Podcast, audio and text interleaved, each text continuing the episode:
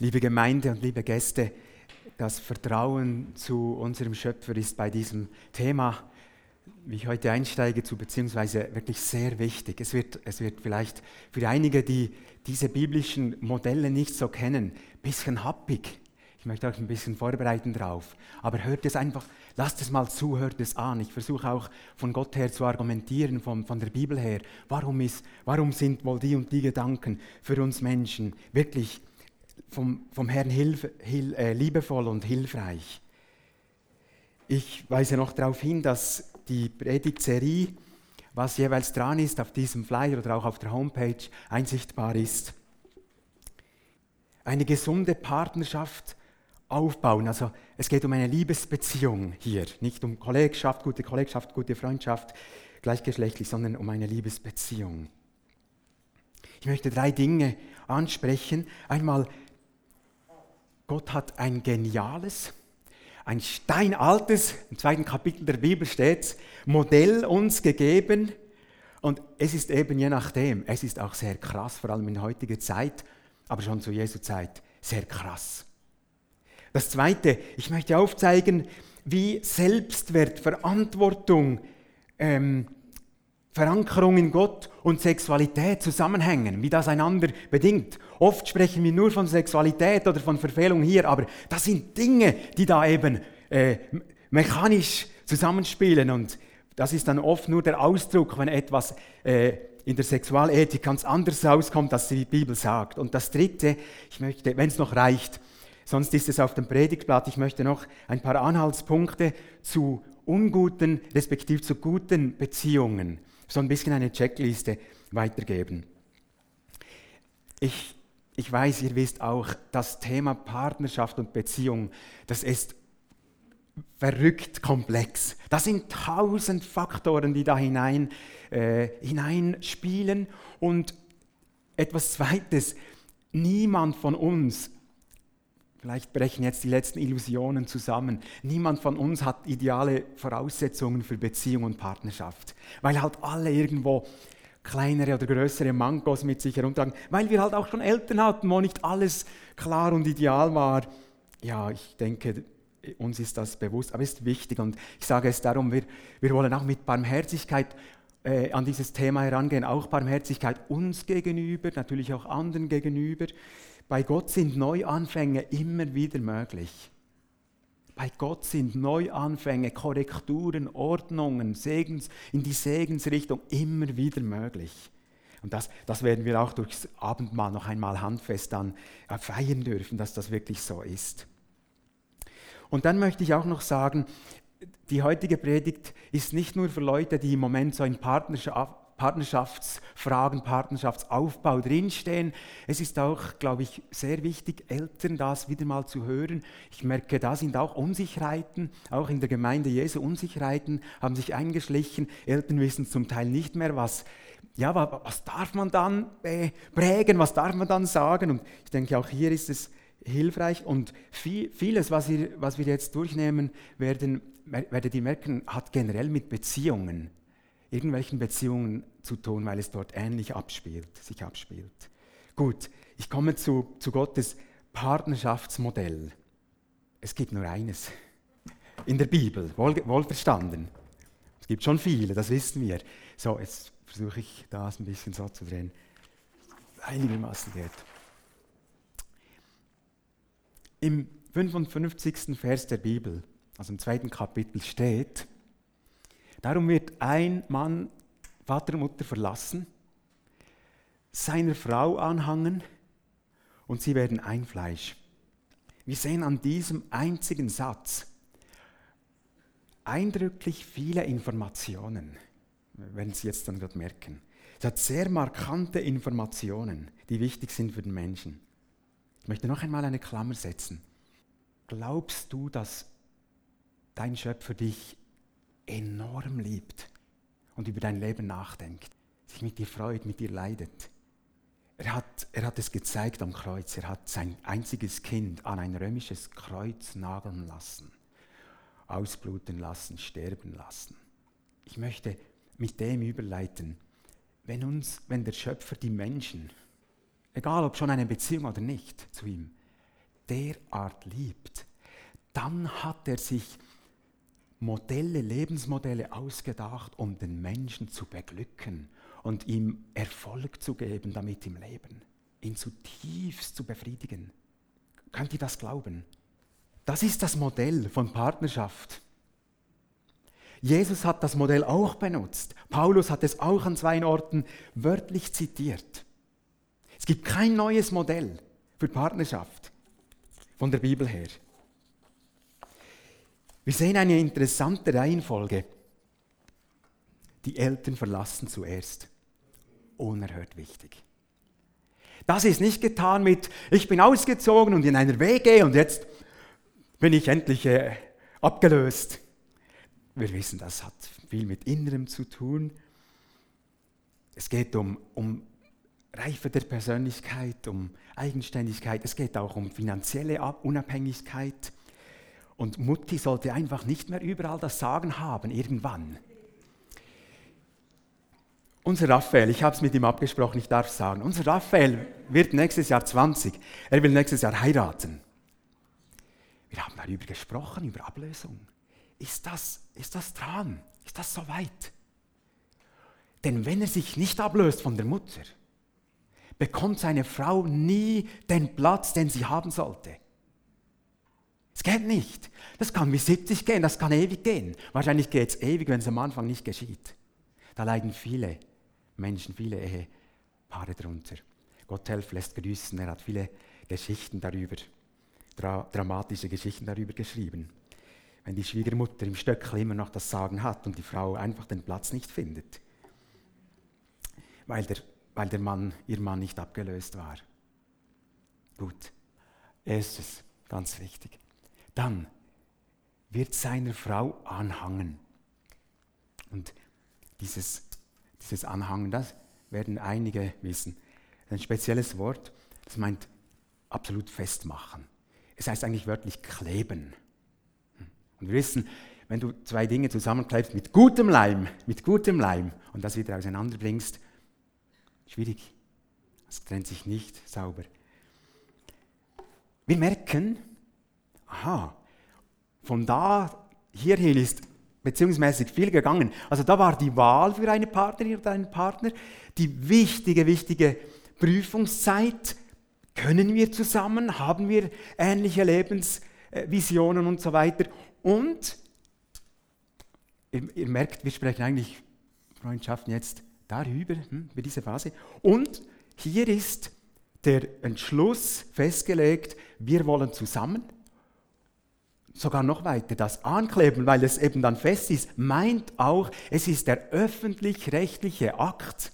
Bei uns die, die Heirat auf dem Standesamt und bei vielen auch in der Kirche, das ist gemacht. Es gab in der Bibel zu allen Zeiten so öffentliche Rituale, zum Beispiel hat der, Vater hat das Brautpaar gesegnet oder es gab Mitgift oder wir kennen vielleicht am besten die Heimholung der Braut. Und das hieß immer, jetzt ist öffentlich-rechtlich klar, die Frau ist besetzt, der Mann ist besetzt, es gibt nichts mehr zu scharren und zu flirten in falschem Sinn und so weiter. Es ist gelaufen. Das meint das hier. Und dann Sie werden ein Fleisch, Geschlechtsakt. Die alte Frage, die brisante Frage. Warum steht das an dritter Stelle? Ich, wir haben das mal ein, ein reifes ähm, Brautpaar kurz vor der Hochzeit, wo wir mit ihnen unterwegs waren, gefragt. Er, ein, ein Meister in seinem Handwerk, sie eine Pädagogin, wirklich feine Leute. Gesagt, Geld euch ist schon klar, warum eben diese Reihenfolge segensreich ist. Wisst ihr, was, was sie gesagt haben? Ja, weil die Gemeinde das immer so sagt. Ich habe gedacht, das gibt's doch nicht. Ich habe mir die Haare echt gerauft. Denn ich hatte auch vorher mit ihnen zu tun. Äh, ähm, ist niemand von hier, darum kann ich so erzählen. Habe ich gedacht, nein, das darf nicht sein. Und ich finde es, find es wirklich tragisch, dass immer wieder im Zusammenhang mit Beziehungen und Sexualität, dass man einfach ganz stark das betont, Sexualität gehört in die Ehepunkt. Denn es gibt sehr wohl gute Gründe dafür. Und ähm, ihr kennt vielleicht Veronika Schmidt, diese Buchautorin, die über Beziehung und Sexualität schreibt. In diesem Punkt bin ich ganz ihrer Meinung. Das darf nicht die vorbereitende Botschaft sein für Kinder, schon nicht und für junge Leute. Äh, dass einfach Sexualität in die Ehe gehört und sonst gibt es nicht viel zu melden. Alles andere müssen sie dann irgendwie selber merken oder so. Bei anderen Dingen, bei Veronika Schmidt bin ich nicht einverstanden. Sie geht sehr unsorgfältig um mit dieser Reihenfolge. Leider. Und verunsichert Leute. Also, was sind Gründe für diese Reihenfolge? Es ist mir auch erst in dieser Vorbereitung aufgegangen. Im Vers nachher steht einer der Hauptgründe. Im Vers nachher, im zweiten Kapitel 1. Mose, im 25 steht, beide, der Mensch und seine Frau, waren nackt, aber sie schämten sich nicht voreinander. Jetzt sagst du, also von Standesamt steht da nichts und, und wie haben die überhaupt gemerkt, was Beischlaf ist und so weiter. Das lassen wir jetzt mal weg, diese beiden Fragen. Aber merken wir, worum es hier geht. Es geht um dieses Nacktsein voreinander und das ist ja mehrdeutig gemeint. Man entblößt sich eben in dem Moment voreinander, man übergibt sich einander, man überliefert sich einander völlig aus. Und das erfordert für unsere Seele ganz viel. Leider wird darüber wenig geschrieben und gesprochen und viel gelogen für diesen Punkt. Unsere Seele ist sehr gefordert in dem Moment, wo sich zwei Menschen so begegnen. Es geht um diese absolute tiefste Sicherheit. Der Vers drückt aus, wenn in diesem heiligen Moment zwei wissen, das andere hat sowieso Ja gesagt zu mir, egal wie gut ich jetzt im Bett bin, ich sage es jetzt so ganz plump, ist das ganz ein anderer Boden, was sich da auch sexueller, kreativer Beziehung entwickelt, als wenn das eben immer unsicher ist und immer eine leise Angst ist. Weil der Bund, der schützende Bund fehlt, weil das Ja, das öffentliche Ja fehlt. Es gibt weitere Gründe. Wenn die Frau schwanger wird, dann ist die Umgebung bereit, dann ist eine ordentliche Elternschaft bereit in dem Sinn. Klar, man kann immer noch überrascht sein, oder wie früh das es einschlägt, aber ist bereit. Von dem wird heute auch, also Sexualität und Schwang, allfällige Schwangerschaft wird völlig getrennt heute. Ist euch schon aufgefallen?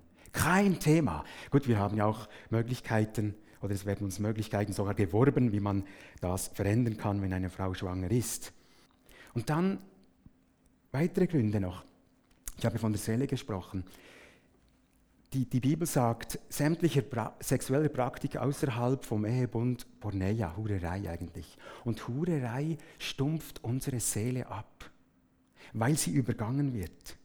Dann ist es auch so, wenn das schon zum, zum, zum ähm, Partnerschaftsaufbau gehört, Intimität, und da zähle ich Betting dazu, dann kann das oft zu, zu einer unguten Abhängigkeit führen. Es ist dann immer so, dieses Thema ist dann immer so, der Tröster oder der Friedenmacher und so, und man diskutiert die Dinge nicht richtig aus, die es wirklich zu diskutieren gäbe und so weiter. Es ist ein, nicht ein, es ist ein, ein schwieriger Faktor. In dieser ganz wichtigen Zeit des Prüfens gehören wir zusammen. Und ein ganz schlichter Grund möchte ich einfach zum Schluss noch sagen. Gott sagt, wenn zwei zusammen schlafen, dann sind sie einfach, dann werden sie einfach eins. Einfach eine Person eigentlich. Und das sollte halten. Und Jesus sagt nach dieser Stelle in Matthäus 19, und was, der Herr, was Gott zusammengefügt hat, soll der Mensch nicht scheiden. Es ist eins, es ist eins und es sollte eigentlich eins bleiben. Und da merken wir auch, es gehört unbedingt an dritte Stelle, wenn die Dinge klar sind. Gut, vielleicht denkst du, ja, aber Uli, jetzt haben wir heute Thema Freundschaftsaufbau und du, du, du sprichst dauernd von Ehe. Es gibt eben kein anderes Modell. Wenn zu einer Partnerschaft Sexualität dazugehört, gibt es kein anderes Modell als das Ehemodell. Die Bibel kennt auch Partnerschaften, äh, also Freundschaften, gleichgeschlechtliche, gegengeschlechtliche anderer Art, oder? David war ein inniger Freund von Jonathan, die haben sich da geküsst und so in der einen Szene. Paulus war sicher befreundet mit Aquila und Priscilla. Aber als Partnerschaftsmodell inklusive Intimität gibt es nur das. Nur, dass dieses Modell, wo Mann und Frau zusammenkommen, und das gibt Antworten auf so viele momentan diskutierte Fragen. Ehe für alle und so weiter, Ehe für alle. Der der Grundehebegriff gilt nur hierfür. Und gell, das hat schon rechte Konsequenzen für die Motive. Wenn zum Beispiel jemand sagt, ich möchte einfach endlich auch eine Freundin. Ich bin so einsam, ich möchte dem abhelfen, ich brauche eine Freundin. Ist das dünn für das, was Gott meint mit, mit dem Modell? Oder wenn jemand sagt, ich möchte einfach auch endlich mit jemandem ins Bett gehen können und meine Triebe ausleben können, ist ja verständlich, Klammer, die, die sexuellen Triebe sind nicht Bedürfnisse wie Essen und Trinken. Ich möchte das hier deutlich sagen. Es gibt Bücher, wo das so steht, dass man das ähm, ausleben muss, sonst wäre man krank. Habe ich selber mehrere schon gelesen. Macht schon noch ziemlich Unterschied, wenn es nicht so wäre, nicht wahr? Auch für die Ehe übrigens. Also, Frage an uns, je nachdem, wo wir stehen.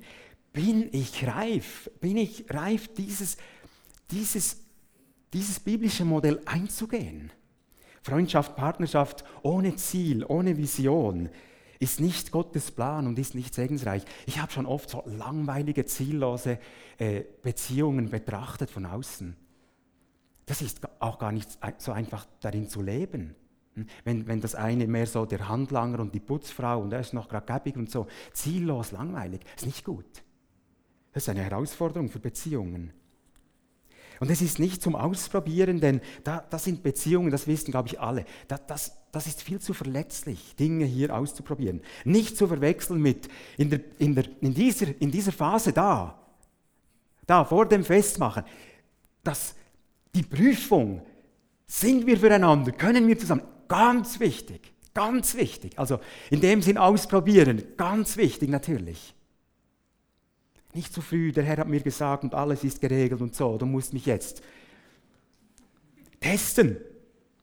Gut, jetzt möchte ich eine Stufe tiefer gehen und, und zeigen, was eben, dass eben Sexualität eigentlich nur ein Aus, eine, eine Folge oft ist von, von Beziehungstroubles, wenn Sexualität nicht in den biblischen Ordnungen gelebt wird. Und ich ähm, ich möchte euch ein Beispiel, ich werde jetzt dann äh, ein, ein längeres, einen längeren Abschnitt vorlesen aus diesem Buch von Danny Silk.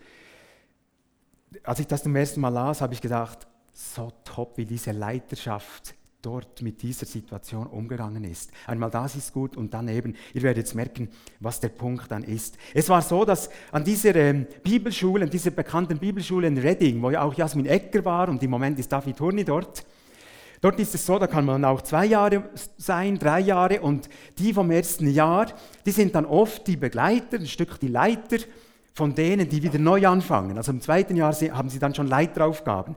Und dann war es so, eines Jahres, dass da ein, ein unverheiratetes Paar auch in dieses zweite Jahr eingestiegen ist mit diesen Leiteraufgaben.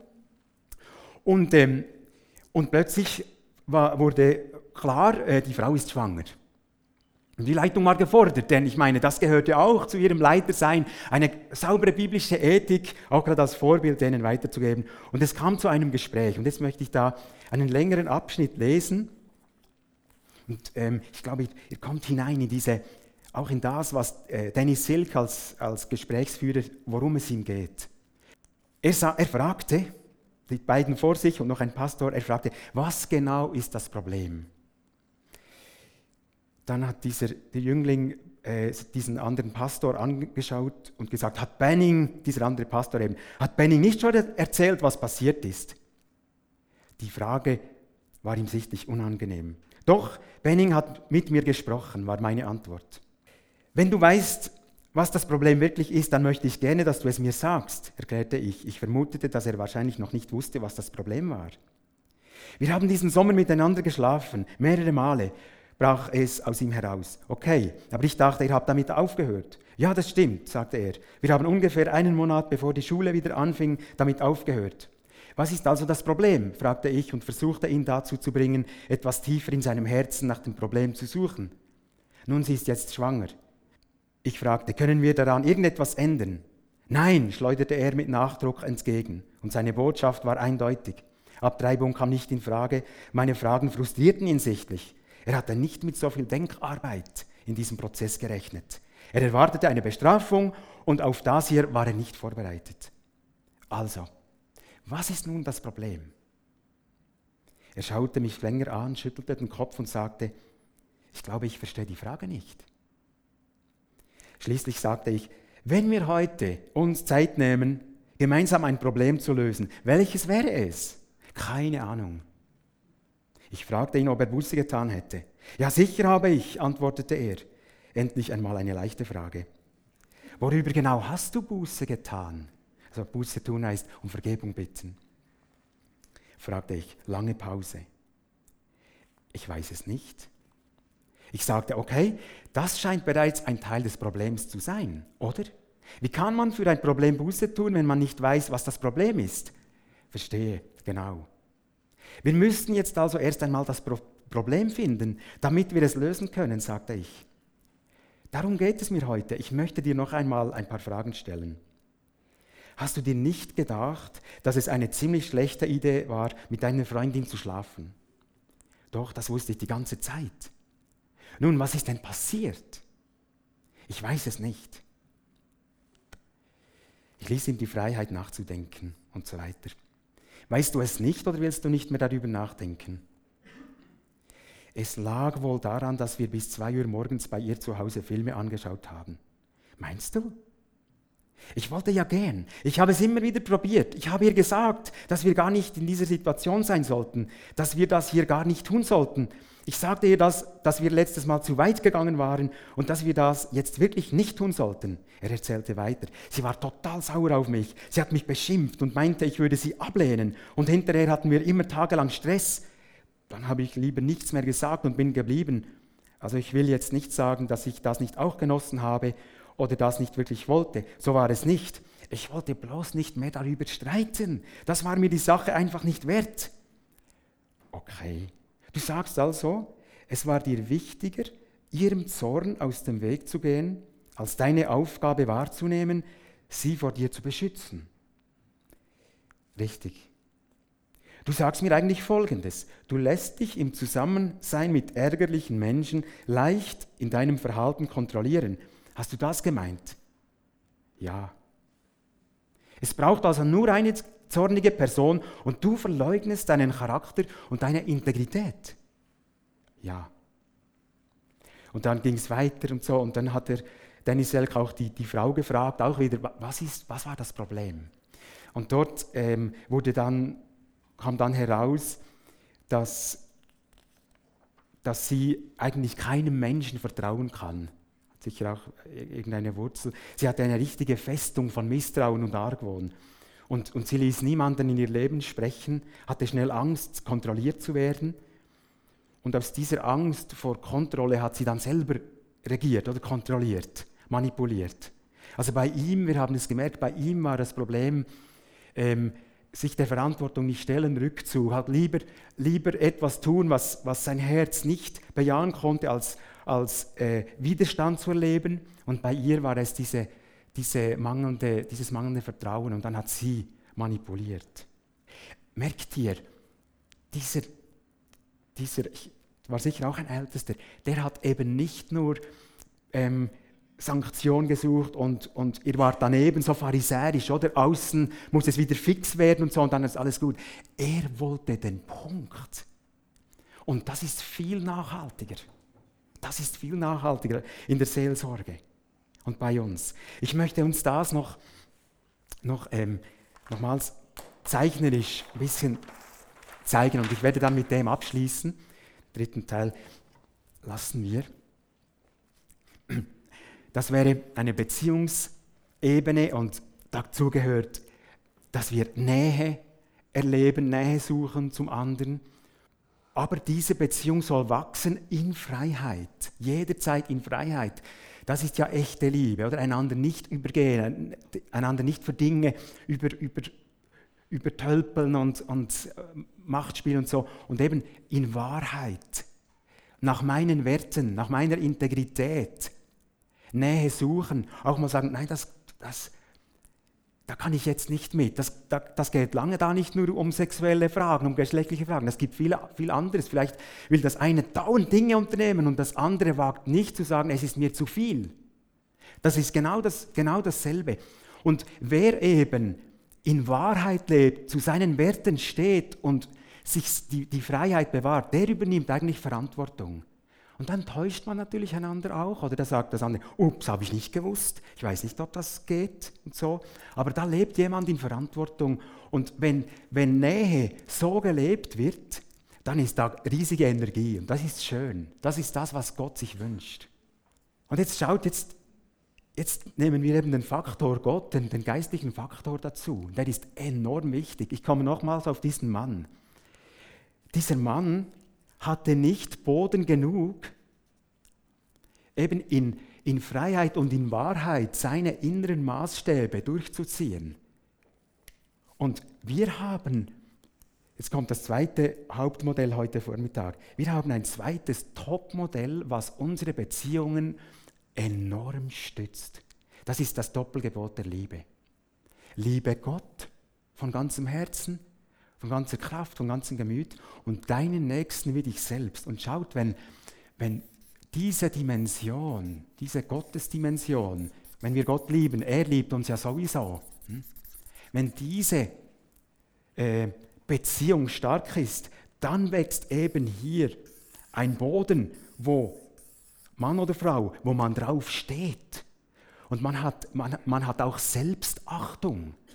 Der Mann hatte zu wenig Selbstachtung, darum, darum ähm, hat er das zugelassen.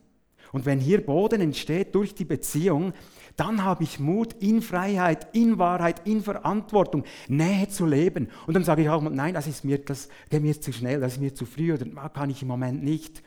Wie gesagt, bei vielen übrigen Fragen auch, nicht nur Geschlechtsfragen. Und wenn dieser Boden hm?